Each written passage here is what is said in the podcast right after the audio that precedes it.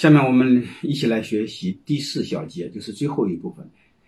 拥有控制权的四种方法，还有一个股权设计的原则，以及控制权运用的背后的逻辑。这些是在前三节的基础上推理出来的。我们先看第一种，控制权的四种方法。第一种，通过股权来控制，就是我讲的刚才讲的，两个人一定要一大一小。三个以上股东一定要一大于二加三，啊，就类似这样的逻辑，好吧？这是通过股权来控制，就是说白了，我的股份大，我说了算。但是这可不是其中唯一一种方法，啊，还有很多不用通过股权，或者是你没有股权，或者股权很小，也可以照样控制一家公司，啊，并不是说股份越大就能控制，他俩没有必然的关系。当然，最简单粗暴的就是刚才我说，你股份多，你风险就大，啊！但是我想说，那是其中之一，好吧？另外一个就是我颠覆大家的印象，印象就是通过资源来控制，通过什么资源控制？你可以通过员工、呃客户啊，还有这个品牌来控制，都可以控制，啊，包括渠道、原料、专利、供应链都可以来控。你比如黄光裕，我刚才谈到上上上一节课谈到，嗯，最终他怎么来扳倒了贝恩资本和陈晓，啊，最主要的就是他家的品牌在他母公司，啊，不是在他上市公司，啊，在另外呢，他还有好多店在上市公司店之外，这就是他在股东大会上谈判权利，啊，然后还有一个，最终我吴长江最后办被绊倒了，头两次他是胜利了。为什么胜利呢？就是经销商支持他，其他股东没支，因为经销商支持他，他不订货，谁也没支。啊，好吧，这是就是说白了，我不用股权，我照样可以控制。啊，就是我反败为胜，或者我控制这家企业，我主要是靠不和我股份没关系，我股份一定控制不了，但是我有其他资源。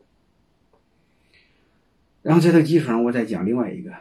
事儿，这个大家都知道的，就是逻辑思维。逻辑思维最早的时候，他和声音合作。他老罗罗胖子只有十八个点但是声音是八十二。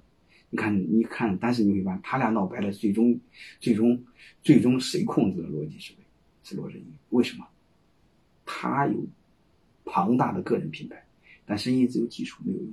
嗯，这就是最终你看说了算，可股份。按道理说，应该声音八十二，应该是声音说了算，老罗走人。但是没办法，整个逻辑思维最早是靠逻辑思维一罗振宇一个人做起来的。就说白了，他拥有核心技术，你没吃，啊，我只要有核心技术，各位，你股份再多也没有。然后我再看另外一个好玩的啊，很悲哀的一个事就是泡面吧，这几个伙计一起合作，啊，但是拥有技术的那人呢叫于浩然，啊，但问题是你大股东没有技术，啊，这个也没有用，他临。这个引进投资人之前，嗯，这个于浩然要求股份调过来，要求他占大股，但是他们没谈拢，啊，因为第二天投资人要进来了，要融资一个亿，啊，融资三三百万美金，嗯，占二十个点的股份，估值一个亿，嗯，结果在投资人进来之前，他想调整股份，他占大股东，嗯，结果没谈拢，嗯，但是这些孩子都很小啊，大概是二十二岁、二十六岁，都一帮。很年轻的伙计，而且这个于浩他们都是北大什么人大的同学，于浩然还在国外上学，所以他就没占大股东，占大股东不方便，啊，让谈判条件是要求占大股东，啊，然后还他又不想这个，呃，回来这个这个经营，还想继续上学，所以这事就不好谈，嗯，最终他一生气走了，嗯，走之前干什么呢？把他的把这家公司的源代码给删了。大家知道，这一家技术公司源代码全部删了之后，等于咱们什么都没有，啊，其他人全傻了。那这时候投资人再投也不会投，你公司没了，因为就他懂技术，他又把源代码给删了，然后窟窿删了，悲哀至极，啊，就是相当于估值一个亿的公司一夜之间没了。